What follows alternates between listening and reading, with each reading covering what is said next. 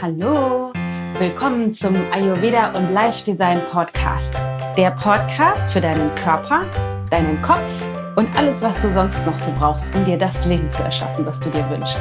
Ich bin Dana Schwand und ich wünsche dir ganz viel Spaß.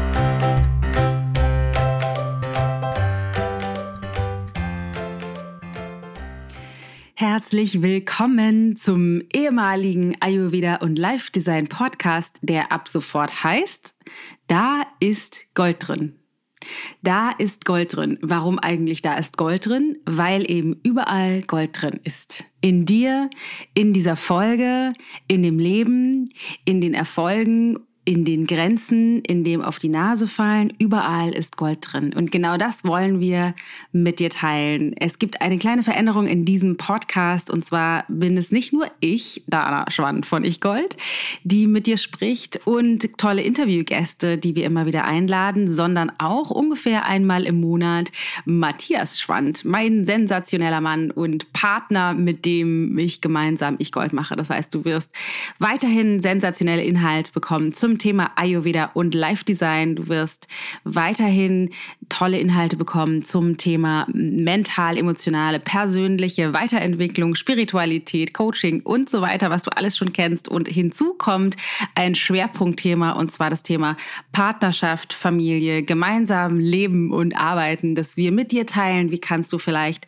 deine Partnerschaft, dein Bereich Beziehung transformieren, sodass auch der mehr so ist, wie du es dir wünschst. Ich wünsche dir ganz doll Spaß mit der heutigen Folge, in der wir ein tolles Interview haben mit der sensationellen Mareile Braun. Aber hör selbst ganz viel Spaß. Diese Folge heißt, so gehst du deinen Weg oder von Gucci zu Gummistiefeln. Ich freue mich ganz besonders, das wahnsinnig schöne Interview mit dir teilen zu können, was ich vor kurzem mit der wundervollen Mareile Braun aufgenommen habe. Das habe ich aufgenommen, da war ich noch in Hamburg, beziehungsweise in Emmeldorf, also südlich von Hamburg, zu Hause. Und jetzt aktuell, wo ich das Intro und Outro für dich aufnehme, sitze ich an der Westalgarve im wunderschönen Portugal und bin immer noch ganz inspiriert, weil dieses Interview war einfach sensationell und ein, ein unglaublicher Beweis dafür, dass es einfach immer wieder sinnvoll ist, seinem Herzen zu folgen.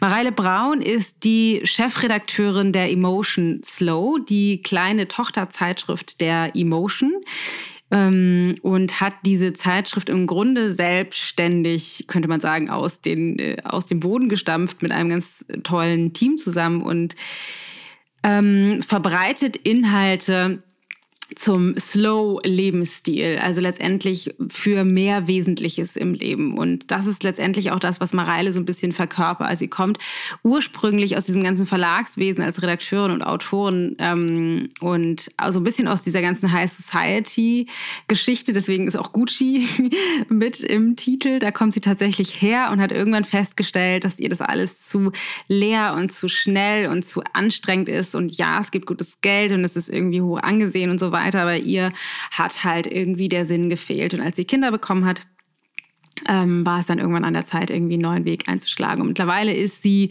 nicht nur die Chefredakteurin der Emotion Slow, sondern auch frei, also selbstständig tätig als pferdegestützter Coach, nennt man das. Das heißt, sie mh, mm, bietet Firmen und Teams, aber eben auch Einzelpersonen die Möglichkeit an, über die Arbeit mit Pferden und man reitet nicht.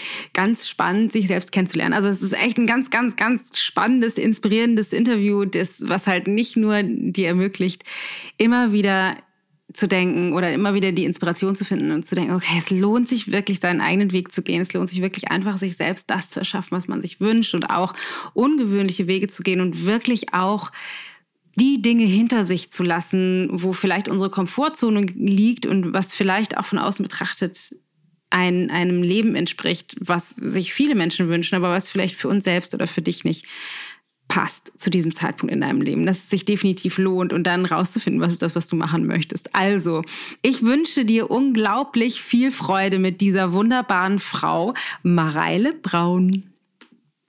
Herzlich willkommen zu dieser sensationellen Folge, in der ich eine ganz besondere Frau eingeladen habe. Ich freue mich riesig, Mareile Braun begrüßen zu dürfen, die ich getroffen habe das erste Mal auf der Mindful Blogging Conference diesen Sommer und gleich gedacht habe, die will ich gerne mal im Podcast haben. Dann gab es mehrere Versuche vor und zurück und es hat jetzt endlich geklappt. Ich freue mich riesig, dich dabei zu haben. Mareile, erstmal herzlich willkommen. Vielen, vielen Dank. Ich freue mich auch sehr, dass es jetzt geklappt hat. Ja, total schön. Wenn ihr uns sehen könntet, könnt ihr ja leider nicht, ihr könnt es ja nur hören, es ist total schön. Ich sehe nämlich Mareile, die äh, vor einem strahlend blauen Himmel bei sich im Garten sitzt und ich sitze hier zu Hause in Emmeldorf. Mareile ist die Chefredakteurin der wunderbaren Zeitschrift Emotion Slow, der kleinen Tochter der Emotion.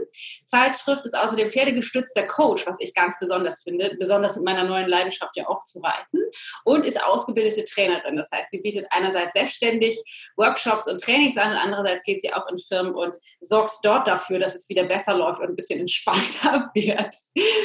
Mareile, magst du vielleicht einmal, das war so eine kleine von mir aus Einführung, einmal sagen, wer, wer bist du, was machst du, wo kommst du her?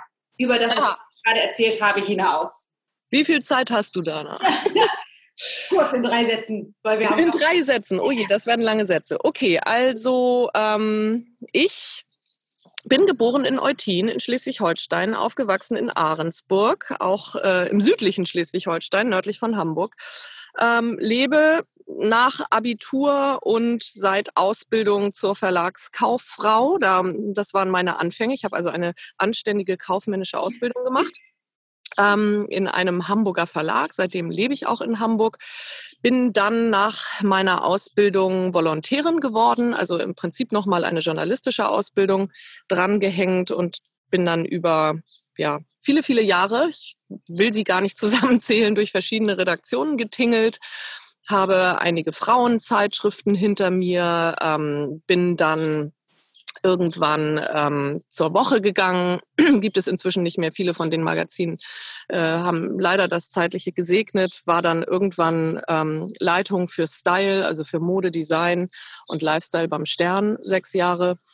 Und habe mich dann selbstständig gemacht, relativ äh, abrupt. Mm, und bin seit 2010 selbstständige Autorin, Journalistin, inzwischen eben auch Chefredakteurin und nebenher Trainerin, Beraterin, pferdegestützter Coach. Das ist soweit erstmal im Kurzabriss die berufliche Seite. Und privat bin ich verheiratet, habe zwei wunderbare Töchter. Eine hat jetzt gerade Abitur gemacht, die andere kommt aufs Gymnasium, hat also noch ein bisschen was vor sich. Lebe mit denen hier im wunderschönen Söldorf. Ich sage immer das Bullabü von Hamburg im Westen Hamburgs auf dem Land. Wir haben einen Hund, wir haben ein Pferd, ich gucke gerade auch auf eine Pferdeweide und das ist ein sehr entspanntes, slowes Leben, was ähm, äh, gut sozusagen zu den Inhalten der Zeitschrift passt, äh, die ich viermal im Jahr zusammenstelle und äh, auch ja, thematisch sozusagen konzipiere. Ja, und ansonsten ist äh, mein Leben sehr bewegt und gar nicht so langsam, wie man vielleicht äh, aus Slow ableiten könnte, sondern ich bin eigentlich ein Mensch, der die Geschwindigkeit und das Tempo und den Wechsel und viele Projekte liebt, habe aber für mich durch diese Selbstbestimmtheit und Eigenverantwortung eben auch die Möglichkeit, das so ähm, zu takten und so zu portionieren, wie es so meiner persönlichen Balance entgegenkommt. Ja, super, schön. Da haben wir ja auch tatsächlich ein paar Parallelen. Ich bin ja auch eher, habe ja auch die Tendenz, eher bewegt zu sein und habe aber ja auch gewählt, ein, Umfeld zu kreieren, in dem es einfacher ist, auszusteigen und auszuschalten, dann irgendwie, um eine Balance zu erschaffen. Ja. Super spannend. Also du bist ja, das, also, also was in meinem Bewusstsein zuerst eine kleine Störung hervorgerufen hat, ist mhm. halt dieser ganze ähm, Lifestyle, Mode, Shishi, Bling, Bling Welt Aspekt. Und dann Natur, Pferdegestützt, persönliche Weiterentwicklung. Das ist ja, man könnte ja denken, dass das schwer zusammenzubringen ist, beziehungsweise auch, wie geht das in einer Person zusammen? Ich finde gerade das besonders ganz besonders spannend, weil du halt zwei Welten in dir vereinst, was ja vielleicht, in, wenn du in den jeweiligen Welten unterwegs bist, auch manchmal zu Fragezeichen führt. machst du das? Also wie bringst du diese beiden Welten zusammen? Ja, ich sag immer, und das war auch meine allererste Kolumne in der Emotion Slow, das war 2014, da ist das Heft zum ersten Mal rausgekommen. Da habe ich eine Kolumne geschrieben und die hieß zwischen Gucci und Gummistiefel. Und das ist tatsächlich auch so ein bisschen das Motto, wobei ich sagen muss, dass in den letzten vier Jahren der Gummistiefel-Part deutlich überwogen hat. Ähm, ich sage mal, meine, meine Hochzeit, wir reden ja auch von verschiedenen Lebensphasen. Also als ich begonnen habe als Verlagsauszubildende und Volontärin, da habe ich mich relativ schnell in der Redaktion von Prinz, das war ein Stadtmagazin, es gibt es inzwischen nur noch online, ähm, festgesetzt, weil einfach mein damaliges Interesse vor allen Dingen Nightlife und Ausgehen und Party und gute Laune war. Mhm.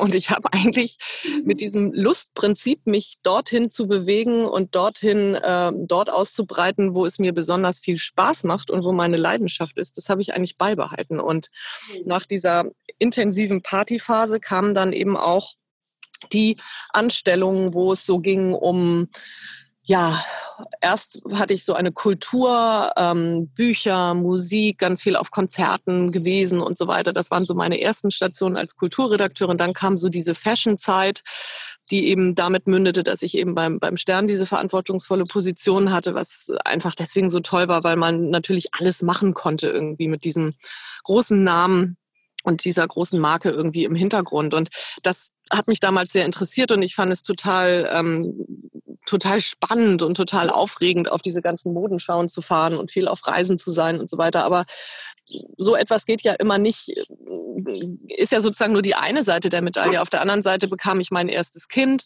und ähm, habe dann so gemerkt, okay, das ist unheimlich schwer zusammenzubringen, also zumindest irgendwie mit dem Anspruch und auch irgendwie mit dem Gefühl, was ich für beides hatte. Meinen Job schon immer sehr geliebt, aber dieses Kind natürlich noch, noch viel mehr und die Familie.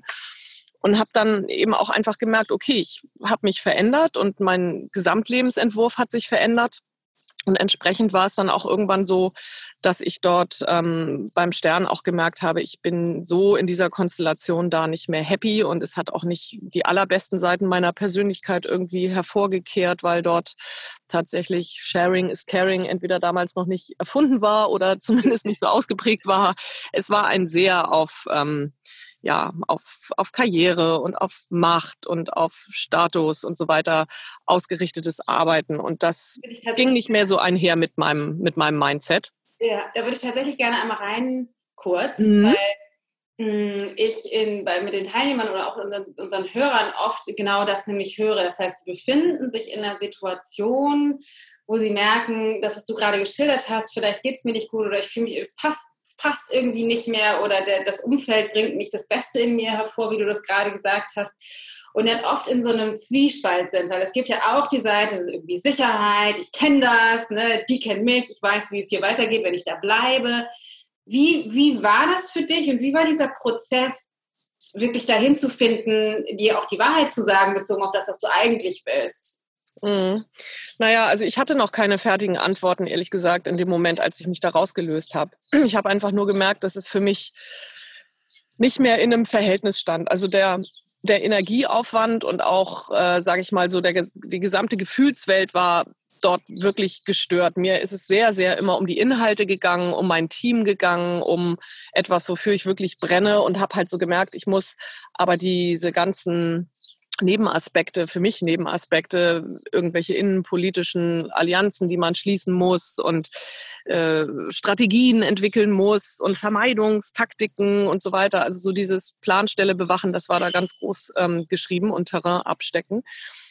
Und da habe ich so gemerkt, nee, das ist nicht, wie ich arbeiten will. Und ich habe es genossen, da bestimmte Privilegien sozusagen zu genießen innerhalb der Arbeit, habe aber auch immer gewusst, ich kann ganz genauso woanders glücklich werden und ich brauche weder einen Dienstwagen noch ein Büro mit Blick auf die Elbe. Das ist so ein persönliches Ding, wo ich gesagt habe, es ist mir einfach nicht so viel wert. Und dann kam eben meine zweite Tochter. Ich kam sozusagen aus der Elternzeit zurück und fand auch in der Medienbranche, das war eben 2008, so ganz veränderte Bedingungen vor. Und dann habe ich gesagt, nee, also das, das ist es nicht mehr. Das hatte dann in dem Moment ein bisschen was mit Mut zu tun. Vielleicht war es auch ja. ein Stück weit eine Kurzschlussreaktion, die aber nach hinten raus äh, richtig war, weil ich hatte zwar keinen Plan B, aber ich hatte irgendwie auch immer die Überzeugung, wenn ich diese Tür jetzt hier schließe, wird sich eine andere öffnen. Und das hat es auch. Es hat es nicht sofort. Da musste ich natürlich auch erstmal so ein bisschen tapfer sein sozusagen und sagen, gut, jetzt ja. mal irgendwie drei Schritte zurück und eine neue Basis schaffen. Aber ich habe meinen... Wie, wie bitte?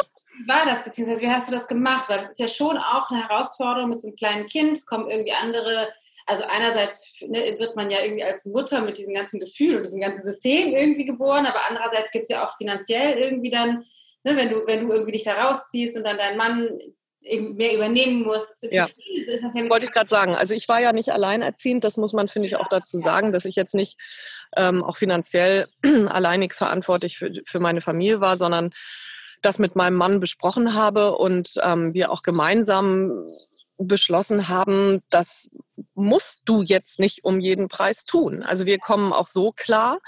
Und es war unser beider Wunsch, dass ich nicht mich ähm, zu beiden Seiten so zerreiße und, und irgendwie auch unglücklich bin, dass letztendlich die ganze Familie dann unglücklich wird. Ja. Und da hat er mich eine Weile auch unterstützt finanziell, bis ich äh, dann wieder selbstständig auf eigenen Beinen stehen konnte. Und das ähm, fand ich auch ungewohnt, in der Tat. Also das war nicht etwas, was ich sozusagen die 10, hm, 15 Berufsjahre davor gemacht habe.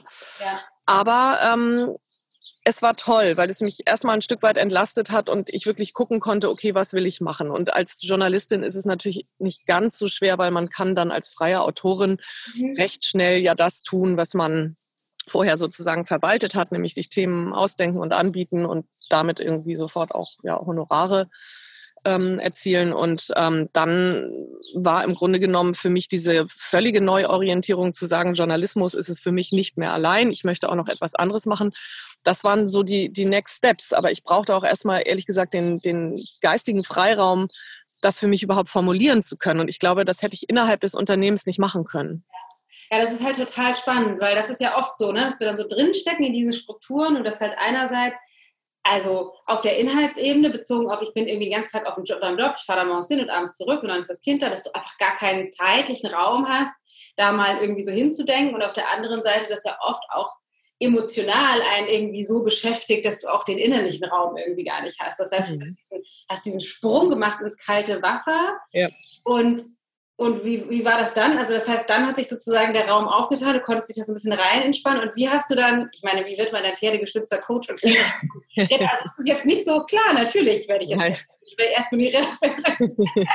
Nein, also wie, wie es ja so oft ist, wenn man sozusagen für sich eins abgeschlossen hat. Ich habe gedacht, okay, das mit dem Journalismus, das ist hier, also es ist grundsätzlich mein Ding, aber die ganzen Strukturen haben sich sehr verändert. Es wurde ganz viel weggekürzt, es wurden Abteilungen zusammengelegt. Es gab so einen richtigen Change, so eine richtige Umstrukturierung und das war auch, das war auch ziemlich brachial. Also das war so das eine, dass ich dachte, ich weiß nicht, in diesen Redaktionen bin ich jetzt schon Jahre, Jahre das ist, glaube ich, nicht mehr die, die Arbeitsform, die ich mir wünsche. Also ich konnte mir dieses Freiarbeiten sowieso gut vorstellen. Mhm hatte aber als erstes natürlich die Idee, völlig klar, man ist irgendwie an so ein Büro gewöhnt, man braucht seinen Schreibtisch, man braucht seinen Festnetzanschluss, man braucht, man muss so wer sein. Und habe mich natürlich dann erstmal irgendwie auch nach einem Büro umgeguckt oder einer Bürogemeinschaft, weil es ja schon irgendwie auch ein Zuhause. Also wenn man da so über Jahre mit seiner Zimmerpflanze und seinen Regalen so ist, dann gibt es ja ein gewiss, ist ja ein gewisser Schutzraum. Ja. So, und ähm, das war so die erste Idee, okay, mit wem kann ich mich zusammenschließen, wer, wer ist noch in so einer Situation oder mit wem kann ich mich irgendwie auch austauschen, weil es ist ja nicht nur die räumliche Umgebung, es sind ja auch Kollegen, es ist, es ist Inspiration, es ist Kommunikation und so weiter. Mm, das habe ich zunächst gedacht. Dann tat sich das aber nicht so recht auf. Mhm. Und ich habe mich dann doch sozusagen irgendwie hm, zu Hause eingerichtet, weil es irgendwie auch ganz gut ging räumlich. Wobei alle Frauen mit kleinen Kindern werden wissen, wie schwer es ist, irgendwie einer Zwei- und Dreijährigen zu erklären, dass Mama zwar da ist, aber eigentlich nicht da ist, nämlich gerade Bürozeit hat. Ähm, ja, das war eine Aufgabe, das ging irgendwann auch. Inzwischen haben sie es gelernt. Hat es ähm, auch mit diesen klassischen Schuldgefühlen zu tun? Also das kenne ich noch aus der Zeit, dass meine Kinder mhm. klein waren und ich kenne es halt auch von anderen Müttern viel, dieses so, ja, jetzt, ah, ich sollte, aber eigentlich, also dieses in beide Richtungen. Ich sollte jetzt eigentlich mehr Zeit investieren, um wirklich qualitativ hochwertige Arbeit zu leisten. Mhm. Ich sollte aber eigentlich mehr Zeit investieren in das wirklich gute Muttersein und keine Ahnung, mit meinem Kinder, mit meinem Kind Muffins backen und Spiele spielen und so weiter. Mhm. Ja, schon, aber erstmal ehrlich gesagt war das schlechte Gewissen, was ich vorher hatte, nämlich nie da zu sein. Also nie die Mutter zu sein, die äh, auch mal im Kindergarten mitbackt oder die das Kind selber vom Ballettunterricht abholt ja. oder oder oder. Also bei der großen Tochter war ich einfach komplett absent und sie war irgendwie mit verschiedenen Babysittern und Großeltern damals noch und so weiter eigentlich die ganze Zeit fremdbetreut. Und bei der Kleinen war ich wenigstens da. Das heißt, in, in bestimmten Situationen, wo es eben einfach notwendig war und irgendwie der, das Au pair das nicht äh, machen konnte, wollte, wie auch immer, war ich da. Das war schon ein anderes Gefühl für beide Seiten und habe ja trotzdem auch die Strukturen so ähm, angelegt, dass ich wirklich auch Office Hours haben konnte. Also ich habe nicht versucht, da irgendwie so ein Work at Home mit auf dem Schoß und, und ja. am Laptop. Das habe ich nie versucht. Okay, weil mir auch klar war, dass ich das, dass das nichts bringt. Ja. Also ich wollte, wenn dann effizient arbeiten, eben nicht irgendwie acht Stunden am Tag, aber die vier, fünf Stunden, die ich gearbeitet habe, die habe ich auch total, da war ich auch wirklich produktiv und habe mich auch total abgeschottet. So. Insofern, das wurde eher besser, das schlechte Gewissen. Ähm, was ich gerade erzählen wollte, ist, dass wenn man so einen neuen Weg einschlägt, ja einen das Alte oft einholt. Und ich habe dann ähm, eben mehrere Angebote bekommen, Magazine mitzuentwickeln, was ich total spannend fand. Also zu sagen, okay, man hat ein Konzeptpapier und daraus wird jetzt wirklich ähm, ein Produkt und ein Team. Und das habe ich einmal noch für den Klammt Verlag gemacht, äh, war dann, habe dann sozusagen noch mal so eine Rückkehr gemacht in den Verlag und dann kam irgendwann eben Slow um die Ecke, wo, wo das Heft am Anfang tatsächlich auch nur so aus einer ganz groben Idee bestand und einem Claim, aber der hat ähm, mich so gepackt. Der war halt damals mehr Zeit fürs Wesentliche. Und das entsprach äh, hundertprozentig dem, was ich mir auch gewünscht habe. Ja. Nämlich tatsächlich ähm, viel weniger von allem und eben nicht mehr irgendwie viel Konsum und viel unterwegs und, und, und viele Kontakte, sondern mehr Qualität und mehr Fokussierung so. Und daraufhin habe ich dieses Magazin eben mit so einem ganz kleinen Team entwickelt und ähm, ja, und, und war im Grunde genommen wieder da, wo ich mich gerade rauslösen wollte, aber mit eben ganz anderen Arbeitsbedingungen. Und das war von Anfang an eben toll. Das Magazin erscheint viermal im Jahr und für die Endproduktionswochen, was zwei Wochen sind, bin ich im Verlag und den Rest der Zeit arbeite ich remote. Also hier so jetzt gerade irgendwie zu Hause, draußen, wo immer ich bin und mache mit meinen, ähm, mache mit meinen Kollegen auch entweder Videokonferenzen oder wir treffen uns eben ein, zweimal im Vorweg. Alles andere machen wir so als Satelliten selbstständig von außerhalb und das klappt hervorragend und wir sind ein extrem eingeschworenes Team. Also es ist auch kein sozusagen Verlust an irgendwie Qualität oder Intensität so in der Arbeit. Aber ähm, diese Rahmenbedingungen, die ähm, sind sensationell und das finden wir alle. Und das ist so das, warum ich eigentlich sozusagen immer noch dabei geblieben bin. Ansonsten hätte ich mich wahrscheinlich vollständig auf diese andere Aufgabe ähm, konzentriert. Äh, die ist eigentlich so aus der Idee oder dem Wunsch entstanden, was weiterzugeben. Also ich habe mich so in den, in den Redaktionen immer sehr gekümmert um, um Praktikanten und Auszubildende und Volontäre und mir macht es total Spaß, irgendwie Menschen anzuleiten und in ihrer Entwicklung zu fördern.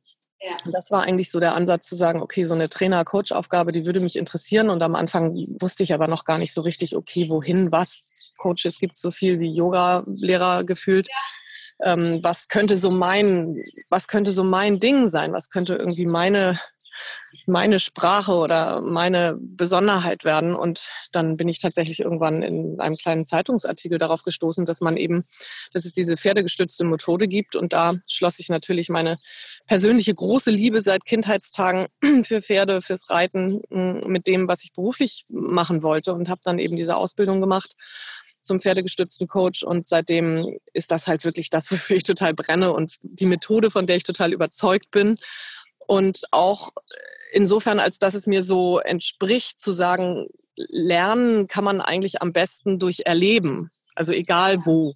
Ja. Natürlich gibt es sehr intelligente theoretische Modelle und vieles läuft natürlich auch kognitiv. Aber wenn man etwas zunächst mal fühlt und für sich selber Erkenntnisse hat, ja. und ich das als Coach eigentlich ganz wenig moderieren muss, sondern der Mensch diese Erkenntnisse von ganz alleine gewinnt mit Hilfe eben der Tiere, dann hat das nochmal so eine ganz besondere Intensität und es ist eine, eine sehr berührende Geschichte. Also es kommt eigentlich niemand aus diesem Coaching zurück und ist davon irgendwie total unbeeindruckt. Ja, erzähl doch mal, weil die meisten, vermute ich mal, ähm, haben vielleicht so, tatsächlich vielleicht sogar wenig Bezug zu Pferden, aber auch vor allem so eine Methode, das ist ja tatsächlich sehr außergewöhnlich. Wie funktioniert denn das? Also mit was für einem mhm. Problem komme ich zu dir und wie kriegen wir das dann zusammen hin?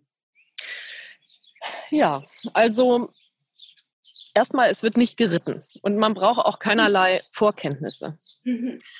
Das Pferd ähm, wird sozusagen in seiner Eigenschaft als Flucht- und Herdentier, was es ja ursprünglich ist, mhm. genutzt.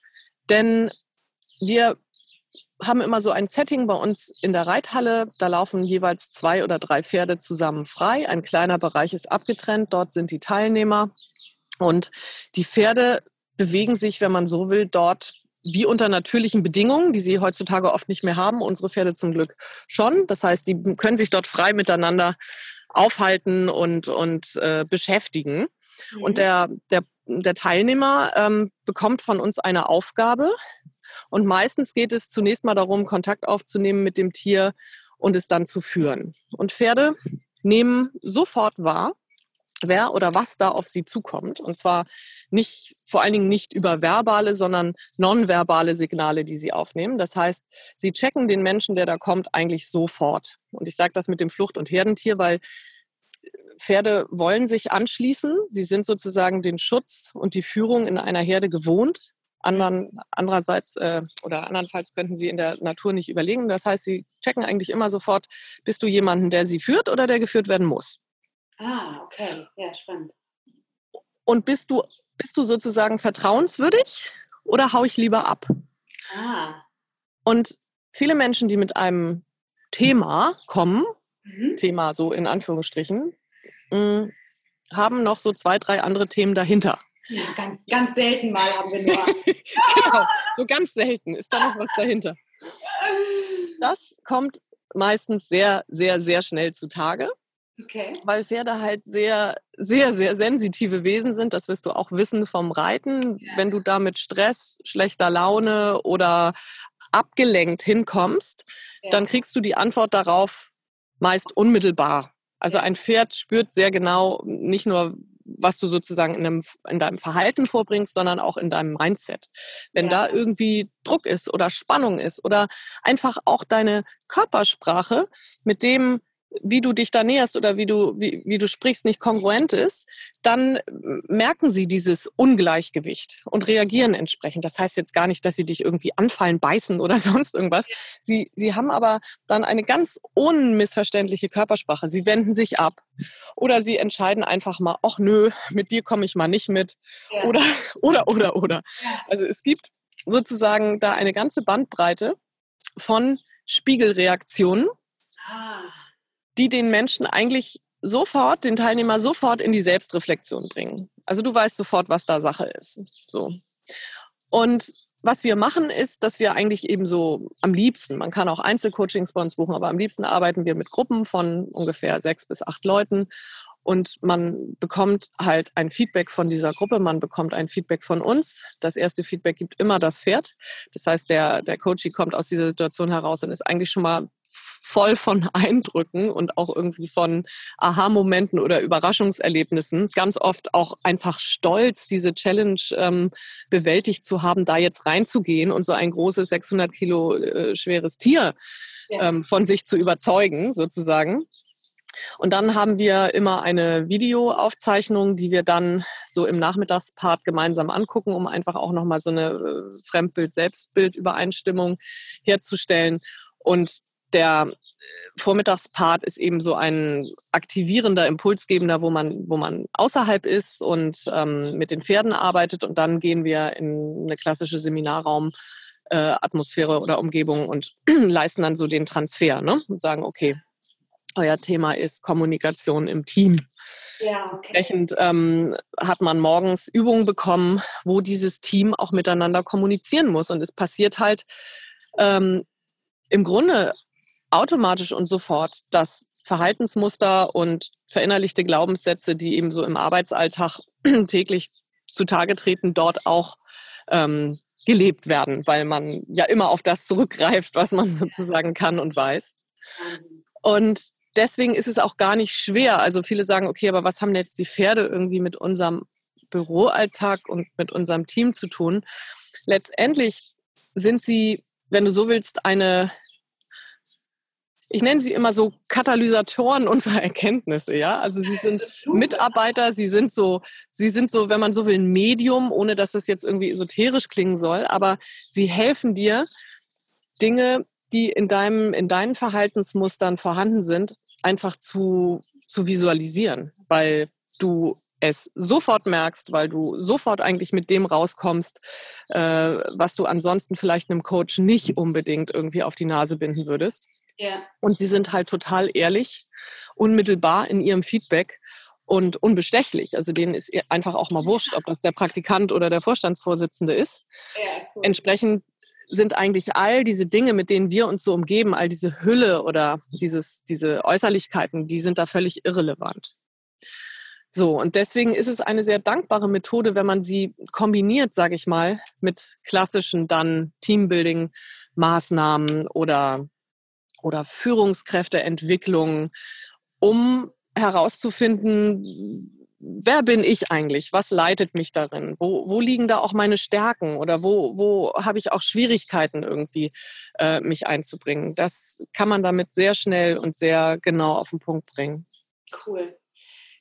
Klingt, finde ich, mega spannend. Also vor allem dieser Aspekt, dass, dass wir ich, ich, glaube, die meisten von uns aus dem System bedingt irgendwie die Tendenz haben, das verdeckt halten zu wollen, auch wenn wir es auf einer anderen Seite irgendwie sehen und auflösen wollen, aber irgendwie systemisch ist es ja auch so, dass wir das doch dann verdeckt halten wollen, weil das System ja auch funktional war bisher für ein bestimmtes Ergebnis. Genau. Dass man das dann einfach nicht, also dass es dann leichter ist, das sozusagen so sichtbar zu machen. Das finde ich super spannend. Das heißt, du arbeitest aber, oder ihr arbeitet, ihr macht das was im Team, ne? mit einem Mann zusammen, genau. genau. Und ihr ähm, arbeitet hauptsächlich mit Firmen und Führungskräften zusammen in diesem Bereich, aber man könnte jetzt auch als Einzelperson sagen, so ich komme irgendwie, keine Ahnung, mit meiner Therapie oder meinem Coach nicht weiter und ich will dich jetzt mal so buchen. Das ja, das kann man. Und es gibt auch offene ähm, Workshops, wo man sich als Einzelperson anmelden kann und dann eben mit anderen zusammen ist. Ja. Wenn man jetzt eine ganz ähm, sozusagen intensive Einzelbehandlung will, kann man das auch vereinbaren. Aber mh, dankbarer ist ja. es im Grunde fast, wenn man noch die Gruppe hat. Ja weil unheimlich viel da äh, nochmal zurückkommt und weil man unheimlich viel gutes Feedback bekommt und äh, so in, seinen, in seinem Prozess nochmal gefördert wird. Ja, das, also ich halte sowieso immer eigentlich die meisten Gruppenangebote für sehr viel wertvoller, weil man dann gleich erstmal eine Rückmeldung bekommt, aber du ja auch von den Erfahrungen der anderen mit profitierst. Genau. Meistens, genau das. Ich sage ich sag immer, es ist so schön, mit Menschen, mit anderen Menschen so eine Erfahrung zu machen, weil die dann eventuell Antworten produzieren auf eine Frage, die ich nie gestellt hätte, die aber ja. sehr relevant ist, aber in meiner Suche ja. hätte ich diese Frage irgendwie nie gehabt. Genau. Ja, genau richtig. Mhm. Ja total cool. Okay, finde ich mega cool. Äh, wir verlinken das auf jeden Fall in den Show Notes natürlich. Also alle äh, zu, zu den Pferden finde ich total spannend, dass man ja gar nicht reitet. Hatte ich natürlich mhm. gedacht, pferdegestütztes Coaching, denkt man, man setzt sich aufs Pferd. ähm, aber richtig spannend. Das macht ihr alles in Hamburg-Söldorf? Nee, nicht zwingend. Also wir sind Teil eines Netzwerkes, die heißen Horse Sense. Da haben wir unsere Ausbildung gemacht und die sitzen an ganz verschiedenen Stellen in Deutschland und zum Teil auch im Ausland. Wir haben äh, Kollegen bis nach Dubai und das Konzept und Prinzip ist, dass wenn Kunden sich aus anderen ja, Teilen Deutschlands oder wie auch immer der Welt sozusagen melden, dass man dann auf die Infrastruktur, also sprich die Höfe und Pferde der anderen auch zurückgreifen kann ah, und ähm, da in so einen ja in so einen so einen Austausch im Grunde genommen geht. Also wir wir machen es natürlich am liebsten ähm, bei uns, weil wir die Pferde auch kennen und ähm, natürlich hier irgendwie so die allerbesten Möglichkeiten haben. Aber ähm, es, es funktioniert, haben wir auch schon gemacht, es funktioniert auch ganz hervorragend woanders, weil, wie gesagt, dieser Netzwerkgedanke ist so ein sich gegenseitig ja. unterstützender und die, genau, und die Rahmenbedingungen schaffender. Das ist ja ganz wichtig, weil es hören wahrscheinlich nicht nur Leute aus Hamburg zu, also wir haben schon viele Hörer natürlich auch aus der Region, aber ganz viele auch ja. von woanders her, deswegen. Ja, Nein, nichts ist unmöglich. Okay, dann würde ich gerne noch mal ein bisschen auf den Slow-Gedanken kommen, weil das eine ist ja sozusagen das, was du bezogen auf die, ähm, auf die Zeitschrift machst und dich auch mit diesen ganzen Themen beschäftigst, aber grundsätzlich ja natürlich auch so wie ich dich zumindest erlebt habe, irgendwie die andere, das andere Mal, wo wir es dann auch gesehen haben, also einfach grundsätzlich interessiert an sowas wie, wie finde ich, ne, sowas wie du auch sagtest, irgendwie mehr Zeit fürs Wesentliche und was ist das Wesentliche? Mhm. Was würdest du sagen, was ist für dich das Wesentliche im Leben? Also tiefe, ehrliche Verbindungen sind wesentlich. Ja. Und das ähm, ist dann auch ganz egal, ob man über private oder berufliche, also das ist mir über die Jahre auch wichtiger geworden, dass die Menschen, mit denen ich viel zu tun habe und mit denen ich mich intensiv über Dinge oder Themen beschäftige, dass ich zu denen ehrliche Verbindungen habe.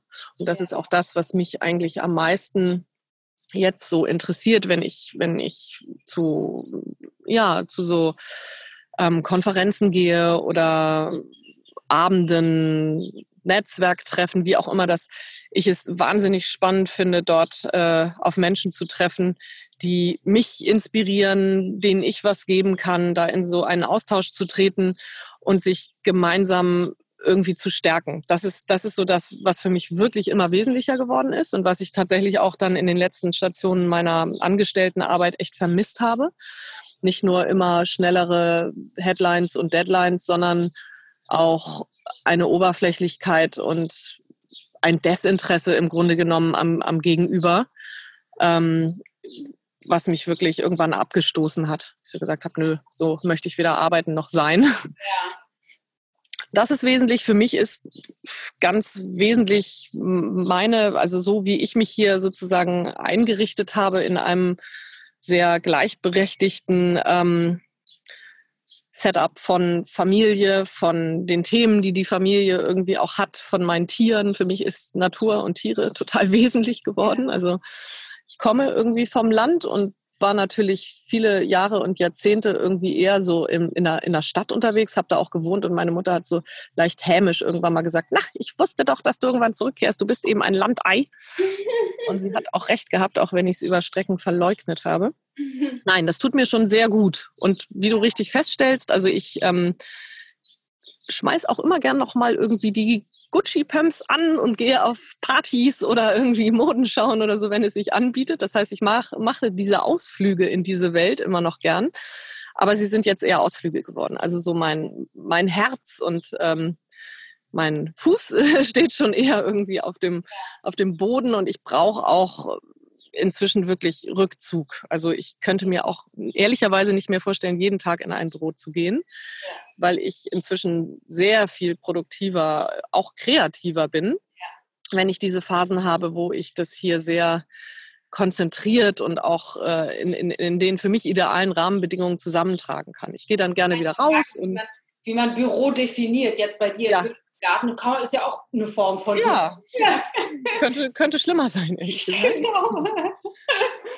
ähm, wir machen ja, oder was, was ja ein Schwerpunkt unserer Arbeit ist, ist ja vor allem auch, wie kann ich, wie kann ich selber mein, mein Potenzial äh, rausbringen oder wie finde ich zu dem Kern, der mich ausmacht, erstmal ja. hin und wie bringe ich den dann, also wie kann ich das Beste von mir leben und auch das Leben, was ich habe, wirklich in vollen Zügen, wenn möglich jeden Tag genießen. Und da spielt für mich auch immer eine Form von natürlich persönlicher Weiterentwicklung, aber auch irgendwie spirituelle Gedanken da rein und auch sowas wie Routinen, die ich, die mhm. ich etabliere über den Tag. Gibt es irgendwelche, irgendwelche bestimmten Routinen, so deine drei, drei Hacks, deine Tages, das muss, muss eigentlich in jedem Tag drin sein, was so dein, was dich erdet, dich zu dir selber bringt. Ja.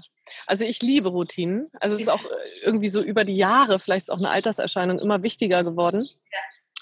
Und da bin ich dann, die verteidige ich auch ganz eifersüchtig. Also meine drei, erst, erstens, äh, ich bin ein Morgenmensch, also meine Lieblingsroutinen finden eigentlich alle am Morgen statt. Die erste ist, dass ich ähm, mit dem Hund auf dem Fahrrad erst äh, das Kind abliefer an seiner kleinen äh, Landgrundschule in den Feldern, dann eine große Runde eben durch die Felder mache, am Pferd vorbei, sozusagen alle, all, allen einmal guten Morgen sage. Ja. Und dann mache ich jeden Tag Yoga. Immer. Also heute nur kurz, weil wir so früh verabredet waren, aber ich, ich mache es immer.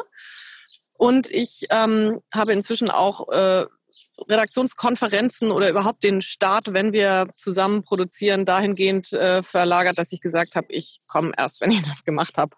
Ja. Und das ist für mich, also ich habe das mal begonnen, weil ich irgendwie nach meinem zweiten Kind, nach der Geburt, eine Bandscheibenoperation hatte. Das war so die Phase, wo alles zusammenkam und alles zusammenbrach. Und da habe ich irgendwie nach einem Jahr Reha damit angefangen, erst mit Pilates und Yoga. Und es war so therapeutisch zunächst. Ich muss ja. meinen Rücken stärken, ich muss meinen Rücken trainieren, ich muss meine Mitte stabilisieren.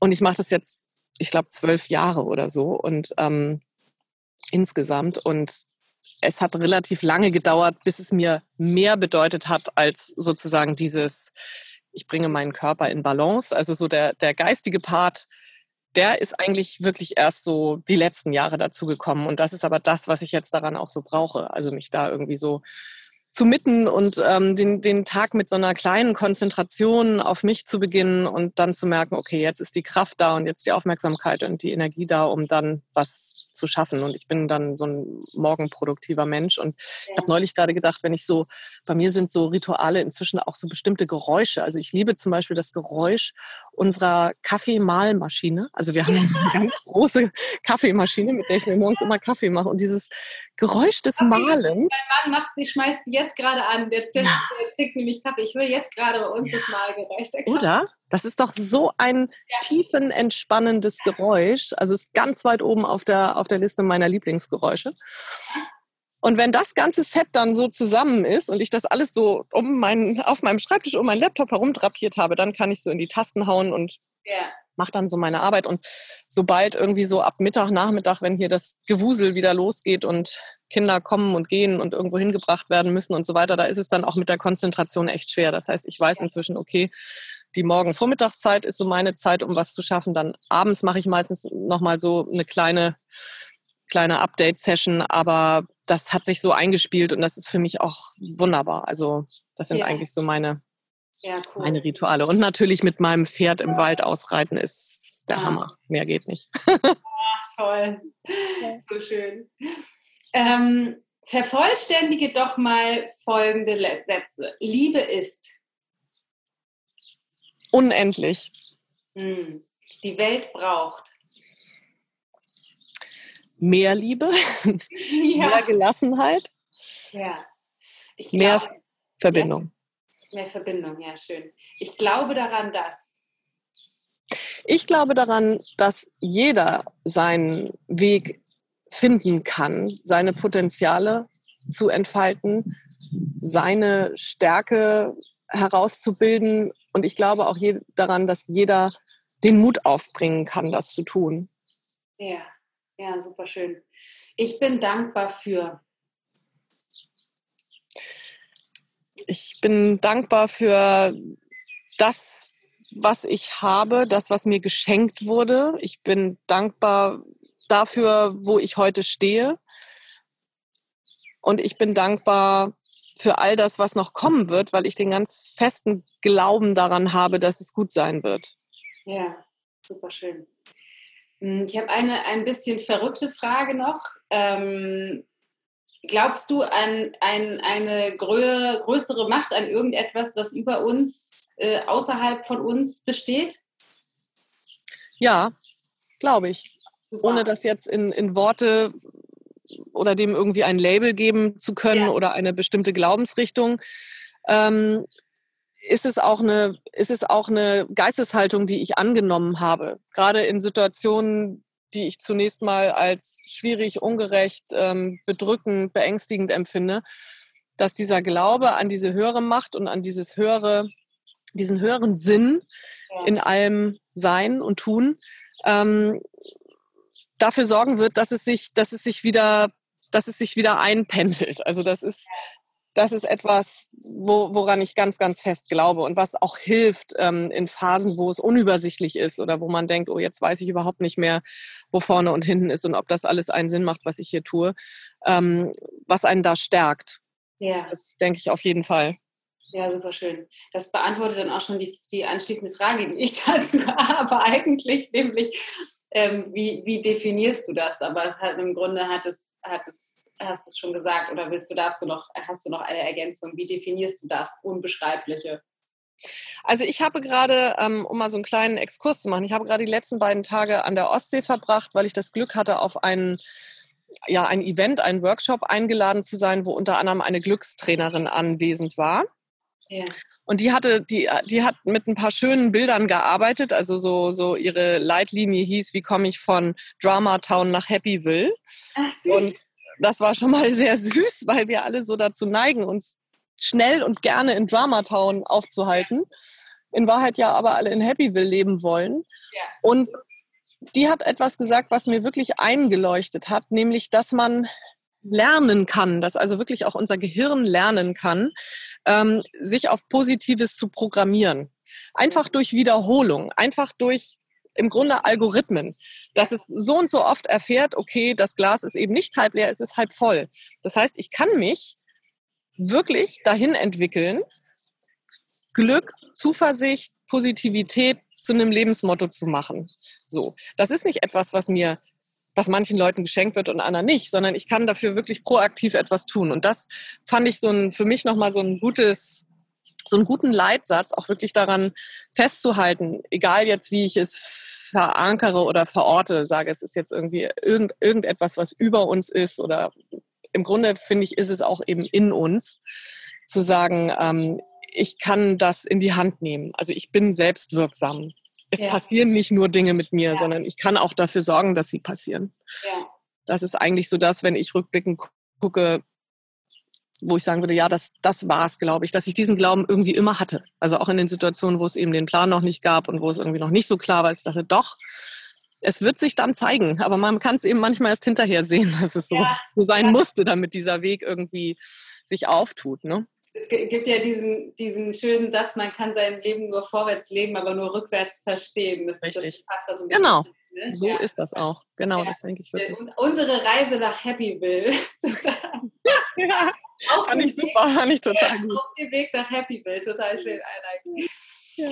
Okay, ähm, vielleicht noch ähm, eine Frage ähm, die, die mich immer bewegt, weil für mich ist es so, dass wir bewegen uns ja alle durch Lebensphasen. Ne? Es ist irgendwie wild von, keine Ahnung, von Verlag zu pferdegestützter Coach. Es ist ja irgendwie bewegt und keine Ahnung, bei uns steht jetzt ein Urlaub an, es sind irgendwie Projekte am Laufen und es gibt immer so ein bisschen, glaube ich, bei, bei vielen von uns, vor allem wenn wir in dem Bereich persönlicher Weiterentwicklung unterwegs sind, sowas wie ein nächsten Traum oder eine nächste Vision oder ein nächstes Projekt oder einen nächsten Schritt, den wir so noch nicht verwirklicht haben. Vielleicht ist es noch nicht mal so konkret, dass es wirklich ein Ziel ist, aber irgendwie so ein, ah, das, das ist sozusagen, das, das ist mein, mein nächster Traum, wo ich gerne hin möchte. Was ist das für dich? Hab ich schon. ja, das glaube ich doch. Da hab ich gedacht. Nein, wir haben gerade, und das ist wirklich auch so ein Herzensprojekt, ähm, wir haben gerade mit Freunden zusammen ein Haus auf Kreta gekauft. Ja, wow. Und das ist ganz schön, weil es so eigentlich echt so in Slowtown liegt. Also ich habe selten einen entspannteren, ähm, lässigeren im Sinne von irgendwie so unbedeutend schön, überhaupt nicht irgendwie ja angesagt, hip, äh, überlaufen, sondern eigentlich so ein netter, kleiner, vergessener Ort. Ähm, da liegt dieses, liegt dieses Haus und meine Freundin, mit der ich das oder wir das als Paar zusammen gekauft haben, ist auch Coach, Trainerin und Coach und wir planen und konzipieren fürs nächste Jahr da gerade Retreats. Oh, so. Wow. Und das ist eigentlich eh was. Also das äh, folgt wieder maximal meinem Lustprinzip zu sagen, oh, ich möchte mehr Zeit da verbringen und ich möchte es aber auch mit dem verbinden, was ich gerne tue, nämlich meine meine Arbeit ähm, ausüben und jetzt ähm, ja jetzt haben wir da so verschiedene Partner, mit denen wir was zusammen machen wollen. Eine ganz tolle Yoga-Lehrerin, ähm, ihre Töchter haben ein äh, kennst du vielleicht auch Prana Up Your Life. Das das sind die beiden Töchter von ihr, die machen eben diese ayurvedische ähm, Ernährung, machen da so Cooking-Clubs und ähm, Beratungen. Das heißt, da wollen wir auch eben etwas machen in Richtung ayurvedische Ernährung. Das schwirrt gerade in meinem Kopf und ist echt so ein, so ein Traum. Also nicht nur sozusagen so ad hoc, sondern auch perspektivisch dass wenn hier dann auch die zweite Tochter irgendwann mal selbstständig und aus dem Haus ist, man vielleicht ein Stück weit auch den Lebensmittelpunkt dahin verlagern kann, weil ich da echt so einen Sehnsuchtsort gefunden habe. Oh, Wahnsinn. Genau, das ist eigentlich so gerade das Haupt, das, was oben aufliegt. Super schön. Ja. Klingt schon jetzt traumhaft. ja. Aber da gibt es noch kein, gibt's wahrscheinlich noch kein Angebot, ne? Das ist nee, also gibt es jetzt noch nicht, aber ähm, wird man dann hören. ja, klar. Du schickst uns alle Links, die wir brauchen, Unbedingt. um uns hier connecten. Das kommt mhm. alles in die Show Notes. Auf jeden Fall. Liebe Mareile, vielen Dank für, für die ganzen Inspirationen, für das Teilen deines Weges. Das ist, glaube ich, ein wirklich großes Geschenk, frei nach dem Motto We are here to walk each other home was ich mhm. immer ganz schön finde, dass es wirklich darum geht, jeder ist besonders, jeder ist einzigartig, jeder hat seine Perspektive und seine Geschichte und es ist so inspirierend und oft auch, finde ich, heilsam oder auch mutmachend, je nachdem, wo ich gerade stehe. Ich hoffe, dass ganz viele von den Zuhörern den ein oder anderen Part aus deiner Lebensgeschichte und deinen, deinen Ideen und Gedanken für sich nutzen kann, um da weiterzugehen. Ich bin sicher, dass das so ist. Vielen, vielen Dank, dass du ja was und ich freue mich schon auch vielleicht irgendwann mal live vor Ort. So ja. Eine Leidenschaft teilen. Vielleicht müssen wir mit unserem Team mal zu dir kommen. Irgendwann. Unbedingt. Das würde mich so sehr freuen. Vielen, vielen Dank, dass ich ähm, sprechen durfte, dass ich dein Gast sein durfte und ja, ich schließe mich da an. Ich hoffe, dass, ähm, dass das ein Stück weit irgendwie für, für deine Hörer inspirierend war und ähm, wenn jemand Kontakt aufnehmen möchte oder noch Fragen hat oder so, freue ich mich total über Kontaktaufnahme. Super schön. Vielen, vielen Dank. So, das war dieses wundervolle Interview. Ich hoffe, es hat dir gefallen. Ich hoffe, du konntest ganz viel mitnehmen, ganz viel Inspiration, ganz viele Ideen, ganz viele Gedanken, die dir ermöglichen, für dich vielleicht Entscheidungen zu treffen, die für dich ganz wichtig sind. Ich finde, es ist echt immer so, so wertvoll von Menschen zu hören, die eben ungewöhnliche Wege gegangen sind, um es uns leichter zu machen, auch Schritte zu gehen, die wir uns wünschen, die vielleicht nicht so ganz konventionell sind oder vielleicht auch immer mal uns in, in Phasen stürzen, wo wir denken, so scheiße und jetzt.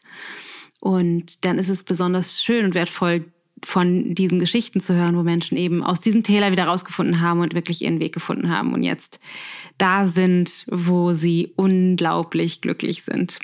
Und das soll einfach eine Erinnerung sein. Das ist für dich auch möglich. Das ist für dich wirklich auch möglich. Und ich hoffe, du kannst für dich das so mitnehmen, dass du diesen Weg auch gehst. Denk daran, du hast alles Potenzial in dir, du hast alles, was du brauchst. Du bist so großartig, so wie du bist und brauchst nichts mehr dazu, sondern müsstest vielleicht nur, und das machen wir alle gemeinsam, mehr die Dinge loslassen und wieder verlernen, mit denen du dir aktuell vielleicht Grenzen setzt und die dich davon abhalten, voll auszuschwingen aus deinem wunderschönen, großartigen Selbst. Also, wenn du gerne mehr von Mareile wissen möchtest, die ganzen Links findest du in den Show Notes natürlich. Und ich würde mich riesig freuen, von dir zu hören, deine Gedanken und Ideen zum Podcast, wie immer auf Facebook oder Instagram unter dem Podcast-Post.